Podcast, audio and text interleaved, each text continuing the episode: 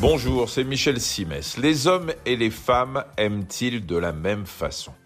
On associe souvent l'amour à la passion, mais pour mieux le connaître, mieux le décrypter, il faut faire appel à la raison, à la science, et plus précisément aux neurosciences.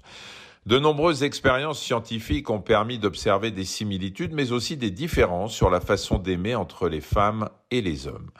Chez l'homme, comme chez la femme, on retrouve systématiquement trois molécules lorsqu'il est question d'amour et de désir. La dopamine, elle est cruciale pour le plaisir, les récompenses et les addictions. Quand on la sécrète, ça renforce notre mémorisation d'un stimulus plaisant à la suite d'une action. Autrement dit, elle agit sur la mémoire.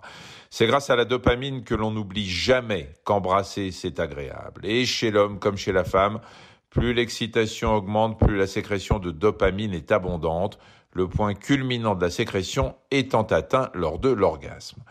Deuxième molécule, le cytocine, c'est l'hormone du lien.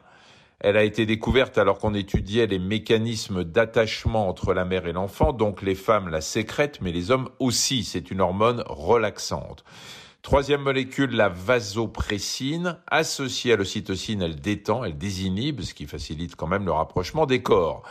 Dopamine, ocytocine, vasopressine, ça c'est pour les similitudes neurochimiques entre les deux sexes. Il y a d'autres similitudes, on le constate quand on observe la réaction du cerveau aussi bien masculin que féminin via l'imagerie fonctionnelle. Ce sont les mêmes zones qui sont activées, mais moi ce qui m'intéresse, ce sont les différences sur la façon d'aimer. La première différence concerne la testostérone, c'est le turbo de la libido, cette hormone est dix fois plus présente chez l'homme que chez la femme, mais ça n'empêche pas l'harmonie.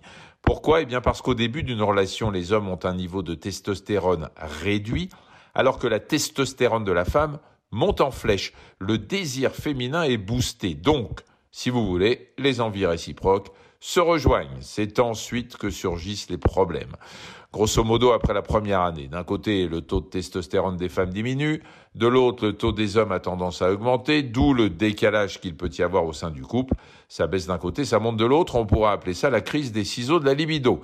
Il y a un autre paramètre qui influe sur le désir féminin, les variations hormonales menstruelles.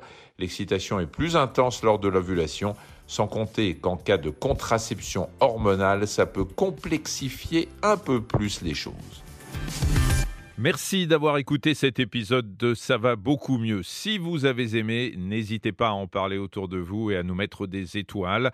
Retrouvez tous les épisodes sur l'application RTL, rtl.fr et sur toutes les plateformes partenaires. À très vite.